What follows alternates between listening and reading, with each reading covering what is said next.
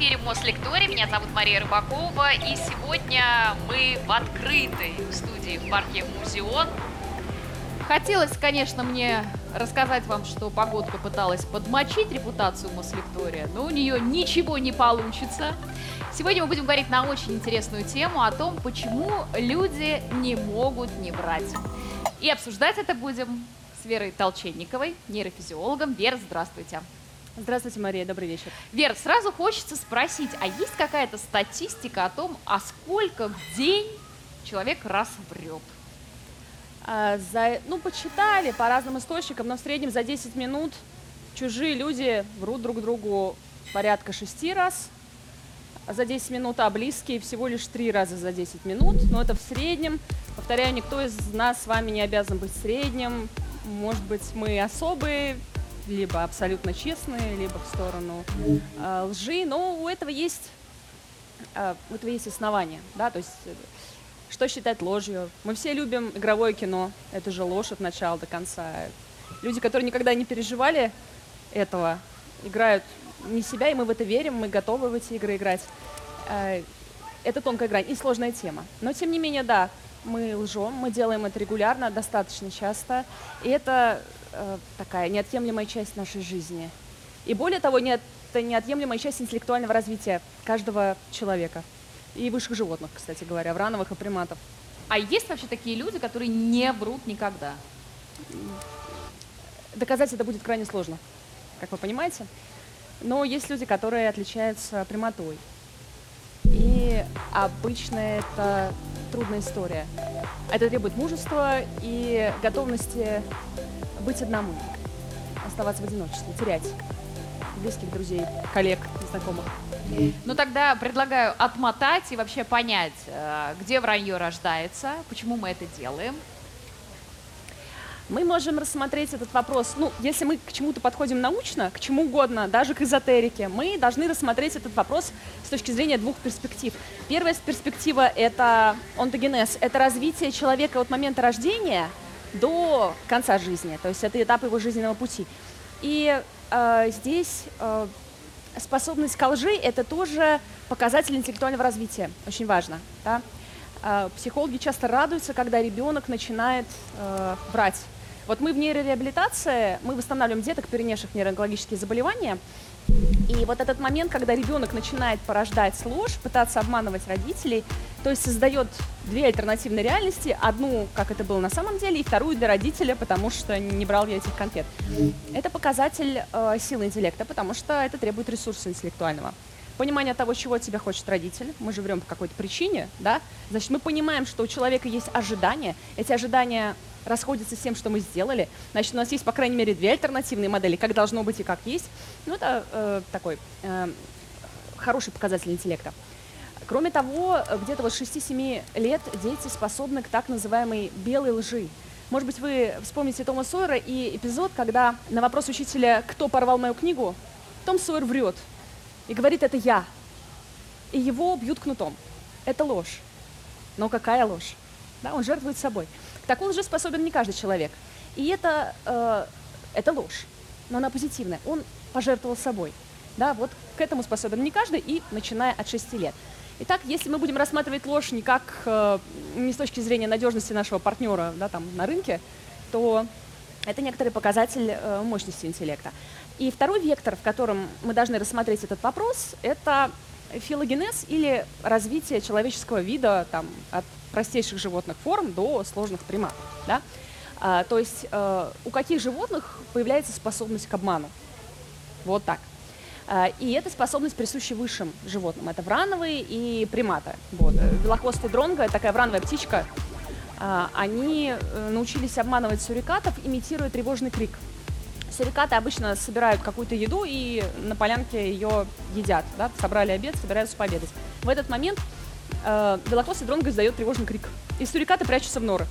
И врановые птички начинают есть их еду. Да, ну вот такой обман. Приматы тоже способны к обману, имитации. Вот э, горилла Коко из калифорнийского зоопарка э, дружит с котенком.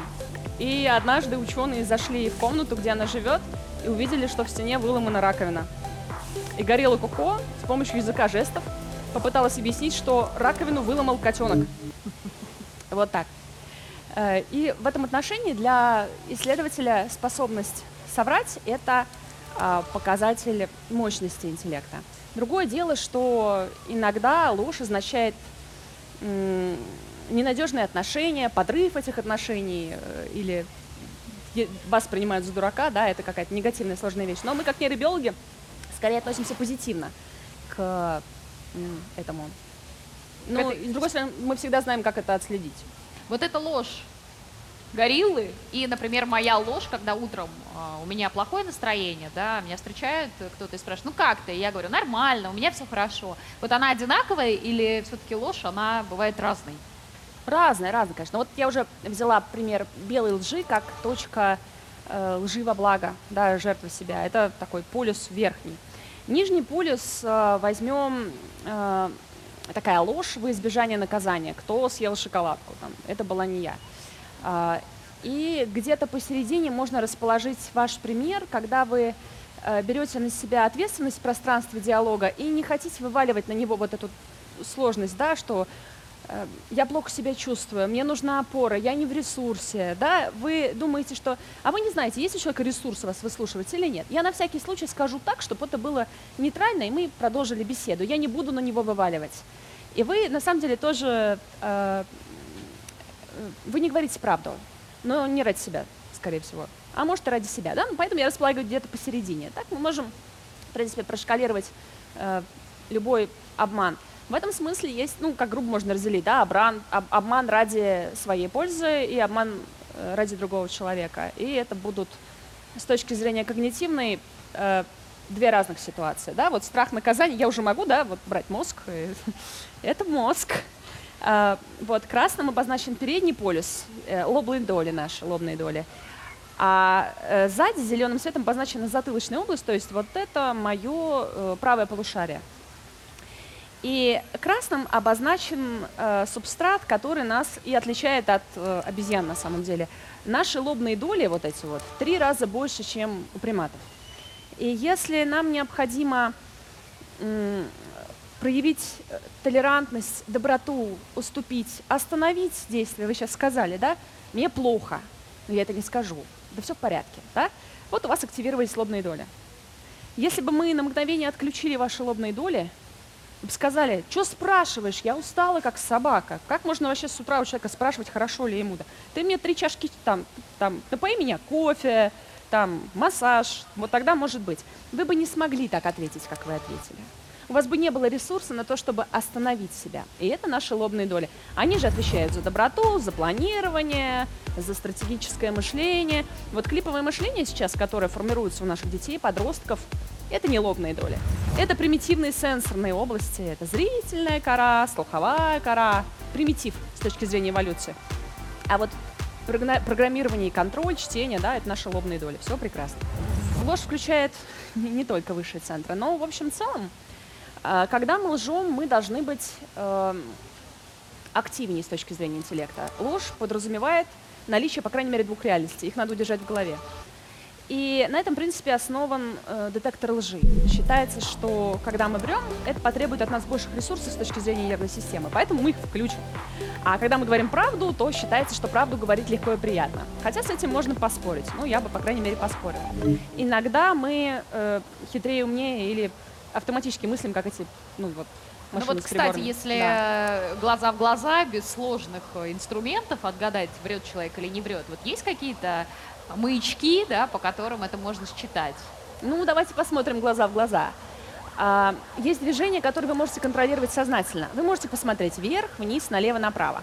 Но кроме этого, ваши глаза ежесекундно совершают такие движения, которые вы не контролируете. Они называются сакады. Они очень быстрые. Вы не сможете их сознательно контролировать, это невозможно. Но я их вижу.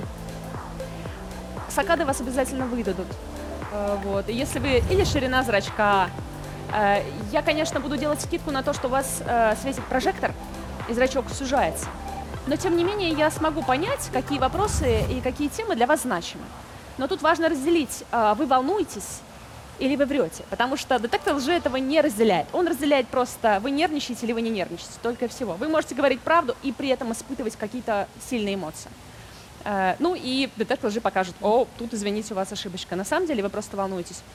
Но да, есть показатели, которые можно и глаза в глаза тоже выявить. Когда вообще люди начинают врать? То есть в каком возрасте этот центр э, активизируется?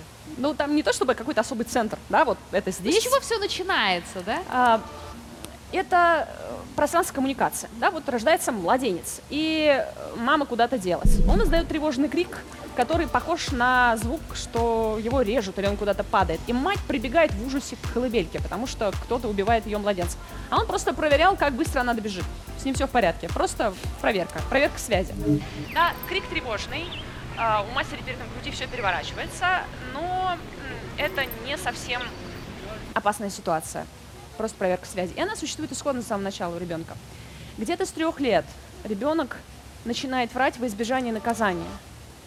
А, Я не брал этот шоколад, я не дергал за хвост младшую сестричку и так далее. Но это когда уже в модели коммуникации появляется ожидание от ребенка и наказание. Наказание не обязательно порка ремнем, наказание это может быть невнимание, отказ там дать планшет, неважно, какое-то э, нежелательное действие или отсутствие какого-то хорошего желательного действия. Там, где есть страх наказания, появляется ложь во избежание наказания. А, Потом появляются фантазии, которые довольно пограничные, у них нет такой негативной семантики, да, вот что-то плохое ложь. Ну и с 6 лет может появляться белая ложь. А, И в общем и целом эти техники поведения совершенствуются. Да? Это называется манипуляция и обман, в этом нет ничего страшного и плохого. И э, сложные коммуникации человеческие подразумевают и наличие социальных позиций. Да? Вот это да, «притворяйся, пока не сможешь соответствовать этому». В принципе, когда мы проверя- примеряем на себя какие-то новые социальные роли, мы, ну, в каком-то смысле врем, да, вот мы, дети ходят э, в одежде родителей, да, начинают, мои дети сейчас чем занимаются, они приходят домой и начинают э, выходить к доске, и, а мы садимся с мужем и, типа, ученики, а они учителя, и они с нами переживают все вот эти школьные ситуации и ведут себя, ну, абсолютно естественно, они примеряют на себя роли учителей. Это не ложь, это некоторая социальная игра, но тем не менее человек может э, врать для того, чтобы осваивать новую э, социальную позицию, да, А, и это не совсем негатив, да. Человек может врать на переговорах, человек может врать в средствах массовой информации, потому что подписал бумажку или потому что страшно, страшно за близких. А, Ну, так или иначе, мы делаем это постоянно, и э, сложная социальная структура, в которой мы живем, которую мы должны поддерживать, подразумевает такую способность и легкость вот, э, использования в повседневной жизни. Может быть, это не всегда называется ложью, может быть, это иногда недоговаривание, переформулировка, мысль изреченная есть ложь, да, мы помним фета. Но тем не менее, если мы социализируемся и живем в обществе, мы э, должны этим владеть по умолчанию. А тот, кто не будет этим владеть, э, должен быть готов к трудностям. А насколько по-разному врут мужчины и врут женщины? По части гендерной, э, нам, женщинам, в этом смысле будет немножко проще. Э, Если мы возьмем среднего мужчину и среднюю женщину, да, вот в больнице, то, в общем и целом, мужчины лучше справляются с пространственными задачками, чем женщины, а женщины лучше справляются э, с вербальными задачами. И в этом смысле э, вербально представить некоторую ситуацию женщине будет проще. Соответственно, у женщин и шире репертуар э, стратегии обмана, и более тонкие способы обмана и манипуляции. А, Есть какие-то вещи, которые закрепляются в поведении женщин культурно. Я это могу наблюдать, у меня сейчас растет маленькая дочка, и я вижу, каким образом она манипулирует папой. Это так- такая ширина репертуара, такая уверенность и мастерство. Ну, я ей три годика, да, четыре годика. А, Ну, первое, там, поджатые губки, обида. Второе, даже на уровне мимического праксиса, вот э, у женщин, если анализировать мимический праксис, это активность нашего лица. Вы, наверное, знакомы с теорией Пола Экмана, да, там все лгут. А, И мышечными единицами это мышцы лица, которые совершают некоторые движения, и эти движения у нас закреплены эволюционно. И вот, например, есть выражение лица, бровки домиком, а губы опускаются вниз, выражение печали. Так вот, женщины, все женщины умеют это делать. Да, вот. Э, попробуйте мужчину попросить сделать это выражение лица. Нет, есть искусные мужчины, которые могут выполнить это, но это довольно трудная задача для них. Любая женщина легко сделает, потому что это используется в репертуаре поведения. То есть я маленькая, слабенькая, мне плохо, меня надо защищать. И дальше начинается манипуляция, использование, например, мужчины для достижения каких-то целей. Ну, например, папа, достань мне вот ту высокую коробку, папа, завари мне какао в 4 часа ночи, конечно, доченька, да. Если, ой, ну нет, давай завтра, бровки домиком, и моментально каким-то образом э, это работает. То есть некоторые способы манипуляции закреплены на уровне мимического праксиса и уже довольно реализуются в ранние, в ранние годы жизни. Некоторые стратегии э, э, формируются позже. Вот, э, например, э, управление с пристройки снизу, да, когда вроде бы статус у женщины более низкий, а при этом она определяет поведение мужчины. Но это некоторые вещи закрепленные социально, но здесь нужно э, сказать, что э, на протяжении долгого периода истории все это работало, и без этого было нельзя, но мы живем в эпоху некоторых перемен, и э, сейчас мы видим, как эти принципы меняются. Как э, меняются ролевые позиции, да, там женщины выходят на работу, берут на себя вот эту задачу, да, э, внешней политики по отношению к семье. Мужчины охотно участвуют э, в жизни дома, включены в домашнее хозяйство. Происходит некоторая, ну, если не смена социальных ролей, то их переосмысление. И вот этот культурный контекст, он тоже может меняться. Поэтому вы задали очень непростой вопрос. Я не могу на него ответить даже сама для себя, да, вот не переводя на язык. Но, по всей видимости, у нас мы исходно разные. И различия на этом фоне тоже будут. И, наверное, у женщин здесь и э, репертуар шире, и мастерство выше, и исходные предпосылки больше. Ну, то есть правильно я понимаю, мышления. что женщины чаще врут, чем мужчины? Э, Я не могу сказать за всех женщин, но у женщин есть основания, им проще будет. Да. Проще в чем? Врать проще? Э, да. У да. нас это лучше Да. получается? А, у нас есть нейрофизиологический базис, который позволяет нам это делать бессознательно просто. Но я бы не стала это обобщать, это довольно сильное утверждение. Э, Я думаю, что это не всегда, не совсем так, не у всех, и точно мы не можем примерять на себя среднюю температуру по больнице. То есть если это работает э, в исследованиях каких-то британских ученых, да, в высококвартирных статьях, совершенно не, не значит, что в вашей семье вот эти средние показатели можно взять и применить. Но да, вербальный интеллект у женщины в среднем выше, и мимический эмоциональный интеллект в среднем выше, и, соответственно, ресурсы для манипуляции в этом смысле у женщины шире. Не совсем не обязательно женщина будет этим пользоваться. И совсем не обязательно сейчас в эпоху гаджетов и интернета э, эмоциональный и вербальный интеллект будет развиваться. И вообще техники манипуляции и обмана будут развиваться, коммуникативные техники. Потому что сейчас идет, наоборот, э, снос цивилизации в сторону такого аспергера и расстройств аутистического спектра, когда тебе не нужен другой человек, и не нужно достигать чего-то с помощью другого человека. Ты взял гаджет и сидишь себе в этих социальных сетях. Все. И зачем тебе обман, зачем тебе манипуляция? Устная.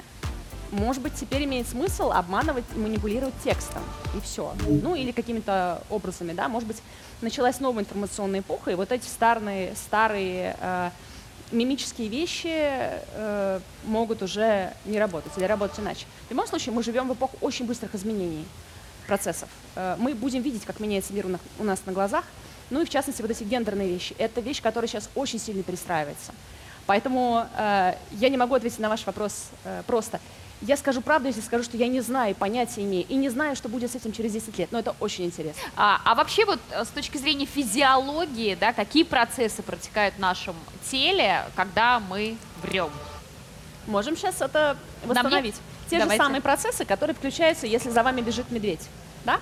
То есть у нас чуть-чуть усиливается а, древняя система, которая называется «бей или беги». Э, Если мы с вами вернемся на 500 миллионов лет назад в эволюцию, у нас было две системы, которые нам позволяли спасаться от э, хищников, убегать, э, охотиться за едой и отдыхать, когда все было в порядке. Вот эти системы с нами остались, сохранились. А, Это называется вегетативная нервная система. Одна парасимпатическая или лежи отдыхай. И она у нас включается, если мы валяемся на диване и перевариваем еду. А вторая система э, включается, если за нами бежит тигр или если мы бежим за, не знаю, красивым мужчиной. Я не знаю, часто ли вы бегаете скорее наоборот, да, ну.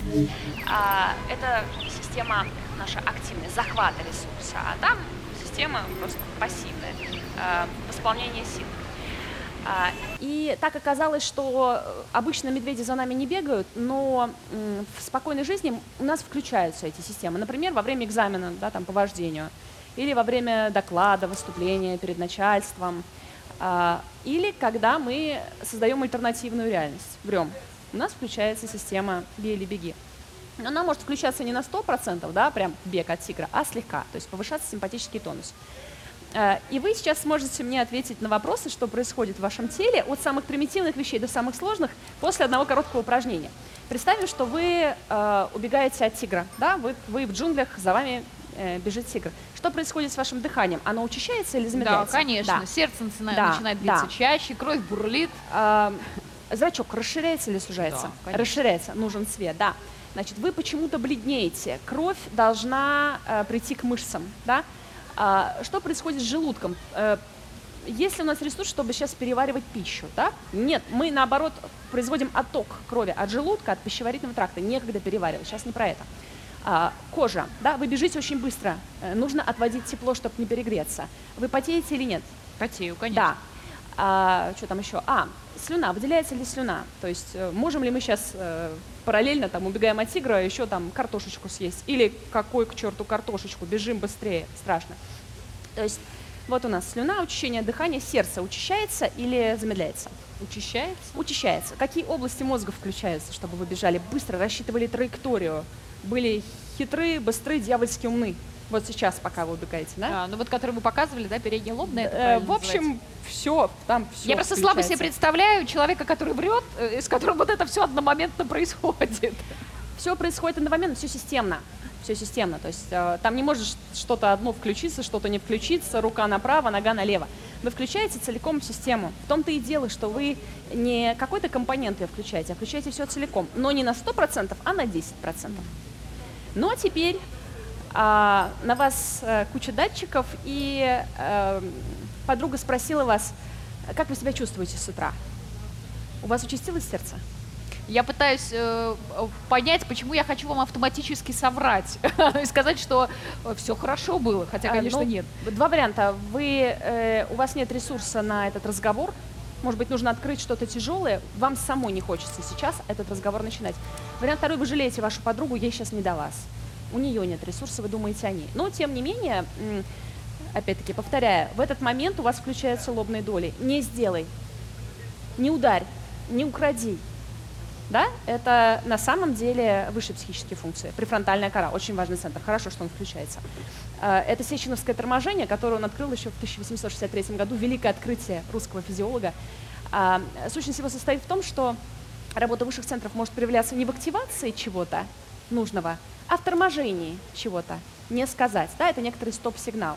Ну, вы рассматриваете это как ложь негативно, я ответила неправду. Я рассматриваю это как э, высший когнитивный стоп-сигнал. Я сейчас не дам себе, вот, я не позволю себе, да, там, рассказать, прорваться, открыться этому человеку. И это основа нашей человечности. А, а, недоговаривание – это ложь или нет? Не, не ложь. Не ложь. М-м. Почему? Неполнота информации. Давайте с вами попробуем э, определить слово ложь ну, в пространстве вот этого нашего с вами диалога, потому что под ложью можно понимать очень широкий круг понятий. То есть сказки, фантазии, кино, игровое кино, все это может быть ложью, да, ну, это ложь. Но э, мы можем сейчас дать более узкое определение, то есть это намерение, намеренное введение другого человека в заблуждение. То есть я знаю, что это не так, я знаю, как на самом деле, но я намеренно формирую другого человека представление, что нет, вот, вот иначе все. Вот можем сузить до такого.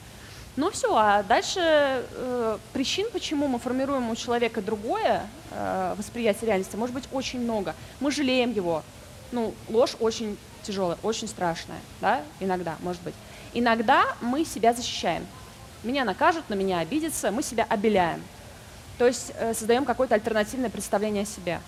Вот. Ну, спектр может быть чрезвычайно широкий. В любом случае это потребует лишнего когнитивного ресурса. Опять-таки, формирование альтернативной модели ситуации. А значит, является тренажером для мозга. Мы Хорошим говорим, да, но мы мозга. много говорим сегодня о том, что ложь, в принципе, это хорошо. Да, можно так сказать или нет? Нет. Хорошо, не так. Почему тогда другому человеку плохо от того, что ему врут? Ну, по-разному. Некоторым хорошо, с ложью. Это тоже Ну, зависит ну, от нашего слушателя. Ну, чаще всего ведь, когда мы узнаем, что нас обманывают, нам это не нравится.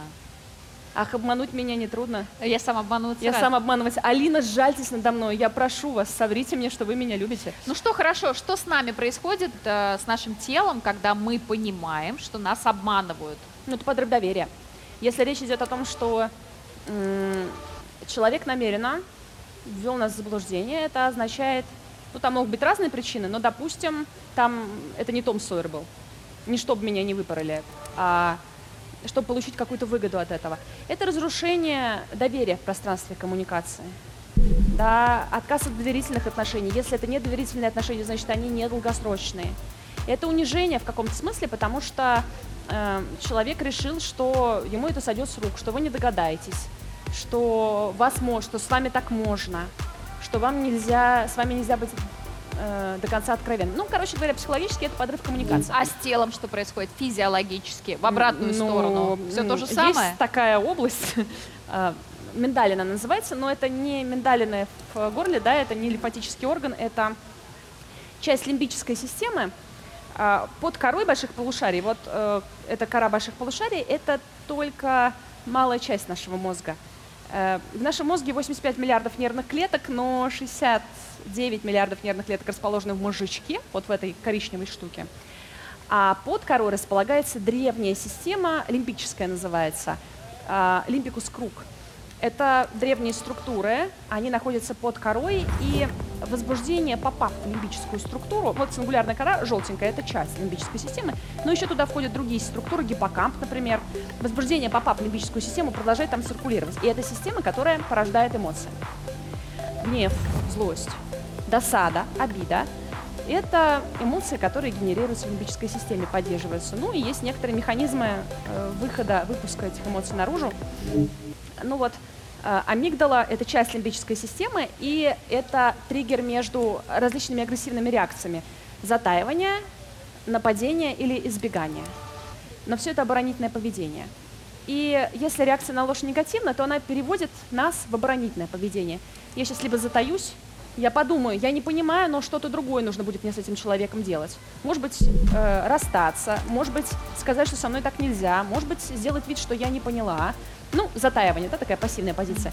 Может быть, убегание. А, раз ты так, все, я ушла. А может быть, нападение. Что? Это не так, ты врешь. Ты думаешь, я не вижу, что ты там рот прикрываешь рукой, смотришь в другую сторону, а у меня другие сведения, ты мне врешь. Да, ну и это некоторое нападение. В любом случае включается э, эмоциональная составляющая. Но чтобы мы не переборщили, всегда можно подключить лобную кору, которая затормозит эмоциональную составляющую, и у нас будет время на принятие решения. А значит, у нас будет свобода и прощение, потому что врут все, в том числе и мы. И в этом смысле э, у взрослого человека со зрелыми лобными долями всегда есть возможность выбрать ответ. А вот у подростка, э, у которого лобные доли не созрели, а созреют они только к 25 годам. А вот эта лимбическая система, да, генерирующая эмоции, уже зрелый у подростка. И вот этот гнев мощный, досада и обиды, растерянность, фрустрацию он уже испытывает так же сильно, как испытывает взрослый человек. Но он еще не знает, что делать с этими сильными чувствами, а субстрат, огромные лобные доли, видите, какие небольшие, которые должны тормозить его эмоции и давать ему время, чтобы принять решение, созреют еще через 10 лет. И бедный Правильно. подросток, представляете, что с ним происходит, бежит, пла- плачет на лестницу, ах, родители меня обманывают, вы сказали, а на самом деле. И мы видим пик э, суицидов и эмоциональные э, эмоциональные трудности, да, там девочки плачут, мальчики уходят в агрессивное поведение, система не сбалансирована. Поэтому что мы делаем? Каждый день тренируем лобные доли. А что происходит э, с нами, когда мы соврали и нам поверили? лжец, ну, если это ситуация, когда человек намеренно вводит заблуждение, обратите внимание, будет говорить и поглядывать вам в глаза, проверяя, то есть сакадические движения лжеца. Сказал, проверил, сказал, проверил, как вы отреагировали. Он будет проверять, вы повелись на крючок или надо еще там достраивать эту модель. А, И, конечно, э, вы увидите подавленную улыбку. Ха-ха, ну, попался, да, я тебя обманул. Вы увидите у него микровыражение настоящей радости. Не fake social smile, когда у вас здесь уголки поползли вверх, а морщинки на глазах не появились. Это будет, ну, такая кратковременная радость, подавленная, скорее всего. А мозг как реагирует, как все доли наши э, на это откликаются? Ну, радость, радость. У меня получилось. Ну, грубо говоря, все включается. Ну, э, Это реакция подтверждения. Вы хотите прямо на биохимию, да? Ну, скорее всего, включится вентральная сегментальная область и будет немножко дофамина. Как подкрепляющего Гормон радости появится. Слегка, да. Получилось. Да, получилось. А поведенчески вы это заметите как э, постоянное поглядывание на вас и э, в конце улыбку. Получилось. Удовольствие. А почему вот кто-то врет, и мы верим этому вранью, а кто-то врет, и мы не верим ни одному слову? Как мы это считываем, как мы понимаем? А, у нас много каналов восприятия, и, ну, первое, мы можем вообще, в принципе, понимать, как устроена ситуация, и у нас могут быть разные ожидания, разный уровень доверия к человеку. Вот, например, говорит человек с кандидатской степенью, типа меня. Ну, наверное, если она говорит так уверенно и э, преподает в Московском университете, наверное, она говорит правду, да? То есть мы ожидаем, что человек, рассказывая про мозг с мозгами в руках, говорит истину. А кто вам сказал, да? Может, я там на другом... А может, я пришла там всех намеренно обмануть, да? Что это, что это не мозг, и мозг не человека, а это вообще там, э, я не знаю, там был пирожок, вот, который моя бабушка приготовила, да? Исходно у нас есть доверие или недоверие, и это очень сильно определяет э, наше отношение к этому, да? Кому-то мы исходно готовы верить, кому-то исходно мы верить не готовы. А второе, ну, кто-то умеет врать, кто-то нет. И да, есть люди э, с актерским образованием, которым будет это гораздо проще, которые действительно верят в тот момент, когда врут.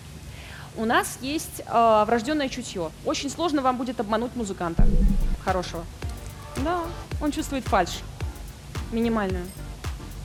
Это, это очень трудно. Обмануть хорошего музыканта. Хорошего. Не просто который музыкалку закончил, а для которого вся жизнь это музыка. А, мы чувствительны к интонациям. Женщины очень, ну, они и манипулируют легче, и чувствительнее к интонации. Они видят, что что-то изменилось в разговоре. Любимый мужчина отвечает на вопрос и не смотрит в глаза, а обычно смотрит. У него голос на октаву ниже или выше. Он ответил слишком быстро или слишком медленно, не как обычно. Что-то поменялось. Об этих э, симптомах о них сигнализирует мозг? Какие? Все, конечно, сигнализирует мозг. То есть э, приходит сигнал, например, слуховой, приходит сигнал зрительный, они не соответствуют друг другу.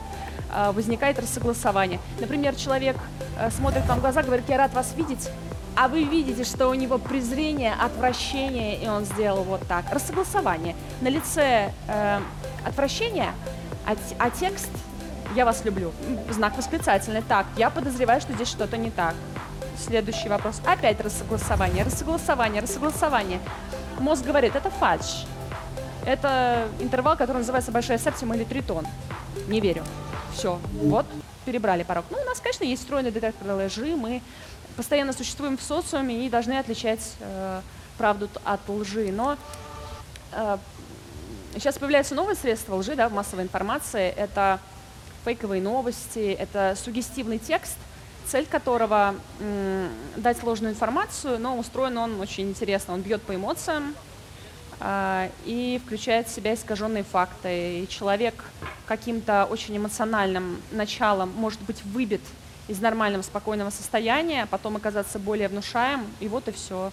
И вот вы внедрили ложную информацию уже с помощью текста, не с помощью другого человека, который там говорил или не говорил, смотрел вниз или вверх, а с помощью просто букв и технологии рабочие. Но опять-таки внушаемы не все, а только те, у кого нет, э, у кого ситуационное поведение и нет э, своего целевого собственного поведения, своего плана жизни поведения, который управляем полем. Вот такие люди очень внушаемые. Если у человека есть внутренний стержень, внутренняя цель долгосрочная, к которой он идет, и устойчивость к этим отвлекающим факторам, то его, эм, им гораздо тяжелее управлять.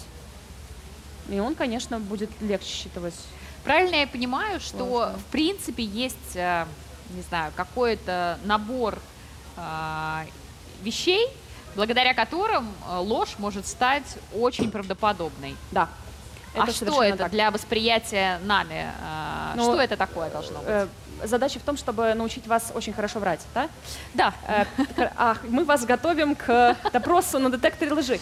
Но пункт первый. Если вы прям окажетесь в подвале и вас будут допрашивать на детекторе лжи, спрячьте э, кнопку канцелярскую, скрепку в ботинке. И э, при каждом ответе на вопросы нажимайте пальцем, указательным пальцем на ноге на эту кнопку. В мозг будет поступать сигнал боли. Боль важнее, чем слова, э, там, кто вас будет допрашивать. И они не смогут вас прошкалировать.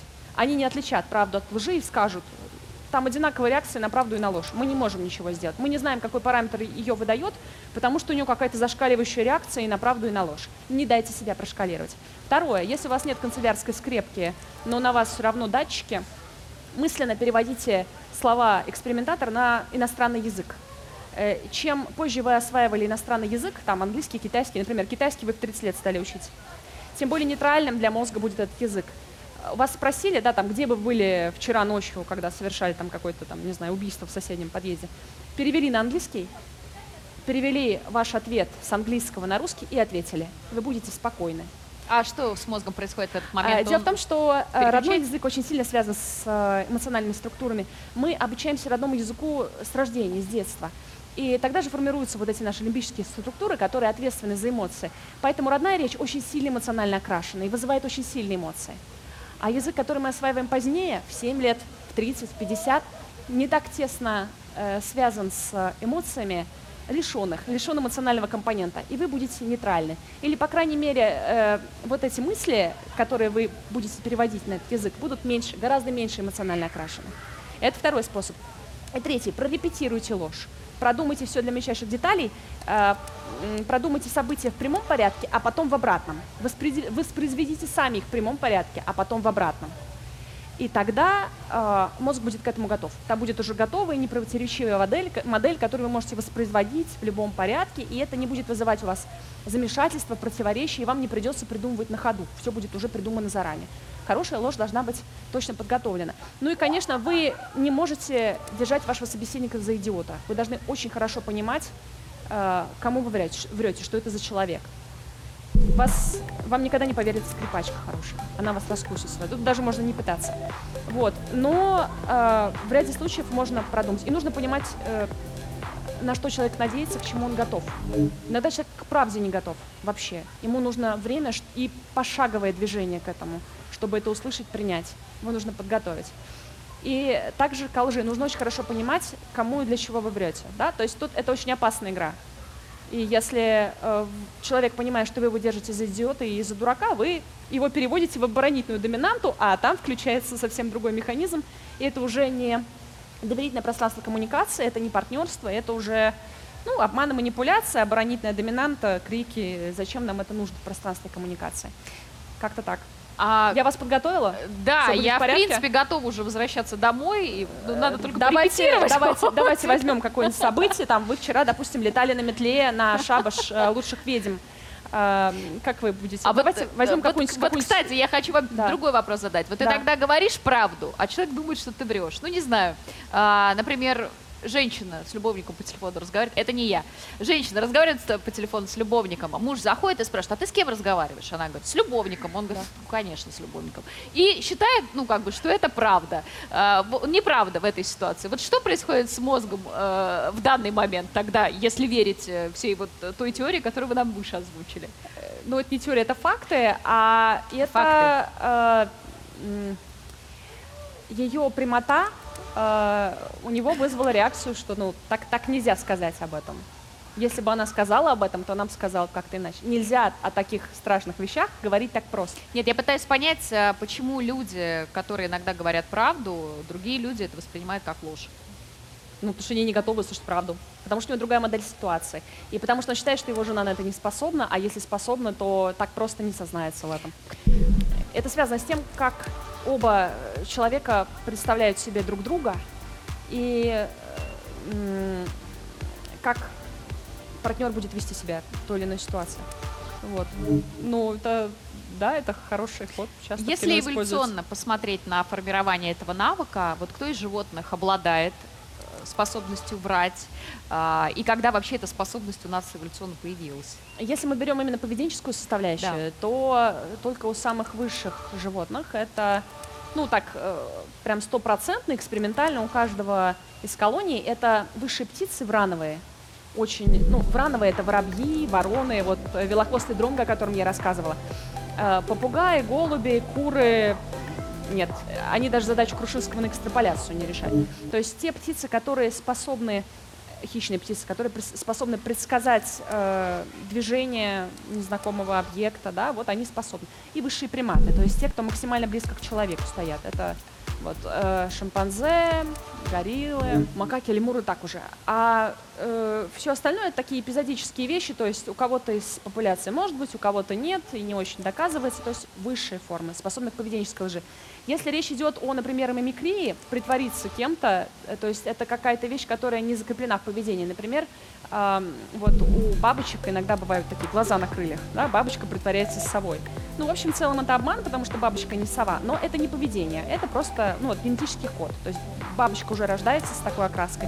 Такое есть, конечно, у растений, у животных, у примитивных, у сложных, но поведенческие у высших форм. Зачем оно им нужно? Ну, как? э, Это очень адаптивная форма. Э, Велохвостые громко таким образом питаются просто. Они издают тревожный крик, и у них обед готовый. То есть так нужно тебе охотиться, а так просто ты один раз крикнул, и у тебя накрытая поляна, да, там свадебный стол, ты пришел, поел. Вот, э, горилла там боялся наказания, но, э, в общем, в целом, если есть какая-то устойчивая форма, она закреплена в поведении у всех, это означает, что она адаптивна, она повышает выживаемость.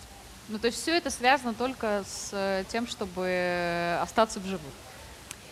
А, Это, да, это повышает выживаемость, иначе бы не закреплялось, но еще это связано с сложной социальной жизнью. Там, где появляется сложная социальная жизнь, появляются новые формы коммуникации. Вот, в том числе манипуляция и обман.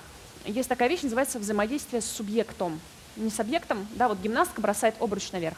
Это сложно, да, ловит э, булаву, ленту. Это манипуляция с объектом, с неживым предметом. Это все сложно, красиво, но не так сложно, как манипуляция с субъектом, с партнером. Вот, например, бальные танцы. Уж простите, я тренер по бальным танцам и танцор. Э, Там вам нужно взаимодействие с живым человеком. Партнер ведет вас. Это тоже манипуляция. Да? Ну, это не обман, но манипулирование человеком. И вам нужно уже с раннего возраста уметь конкурировать, кооперироваться, э, там, выстраивать коммуникацию снизу вверх, да, там я маленький, там ты большой родитель, сверху вниз, я большой, ты там маленький младший братик. Горизонтальную коммуникацию, там ты и я подружки. Потом горизонтальная коммуникация, когда вас 30 человек. Э, горизонтальная коммуникация, когда есть мальчики, девочки, да, и всему этому человек учится.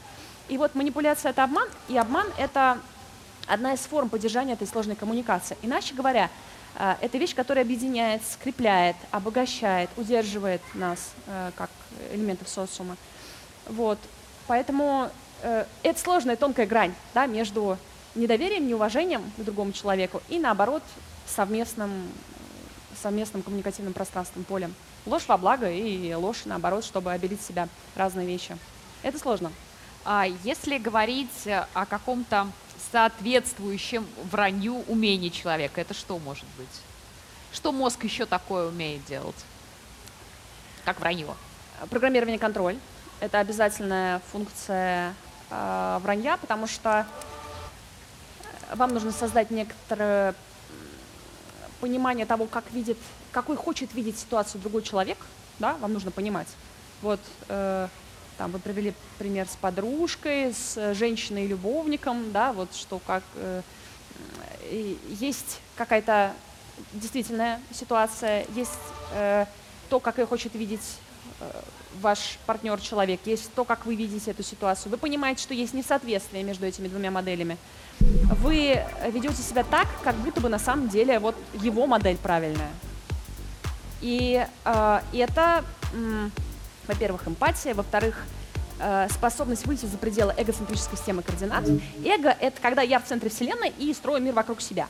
Вот я в центре тут, вы все немножко по периферии, да, и э, я вижу, вижу мир так, и он такой. Есть еще аллоцентрическая система координат, когда для меня самое важное не я, а какой-то другой внешний ориентир. Вот э, многие культуры, восточные и первобытные, они аллоцентрические. Там даже вопрос, э, э, ответ на вопрос э, «как дела?» — это буквально в какую сторону ты идешь. То есть, чтобы просто поздороваться с человеком, нужно понимать, вы идете там на юго-восток или на северо-запад. И это не от себя выстраивание картины мира, а от каких-то существующих вне тебя ориентиров. Так вот, для того, чтобы нормально соврать, нужно уметь выйти из себя, из своей эгоцентрической системы координат и посмотреть на мир глазами другого человека, который может видеть мир вообще совершенно иначе. А это хорошая зарядка для мозгов, опять-таки, для вот этих лобных долей. Вот я вышла из своей эгоцентрической системы, увидела мир его глазами, увидела, что мир совсем другой себя, увидела его глазами, поняла, что он не хочет такой видеть меня, вернулась в себя и представила ситуацию так, как будто бы все так, как он видит. Вот, и это требует некоторого мысленного усилия, да, реконструкции гипотетической, да, э, и это некоторая зарядка для мозгов, да, то есть хорошая ложь – зарядка для мозгов. Ну, опять-таки, это игра в недоверие. Поэтому, когда ребенок способен соврать, мы понимаем, что это скачок интеллекта. Мы радуемся, когда у нас не реабилитация, дети начинают врать и обманывать. Все, это значит, что они могут генерить альтернативные реальности. Они вышли из своего э, эгоцентризма. Они могут взглянуть на мир глазами своей мамы, а значит и глазами другого человека, а значит все с ними будет хорошо. На этой позитивной ноте э, я хочу сказать нашим зрителям, что несмотря на то, что сегодня мы говорили о лжи, Каждое слово было правдой. Вера, спасибо большое.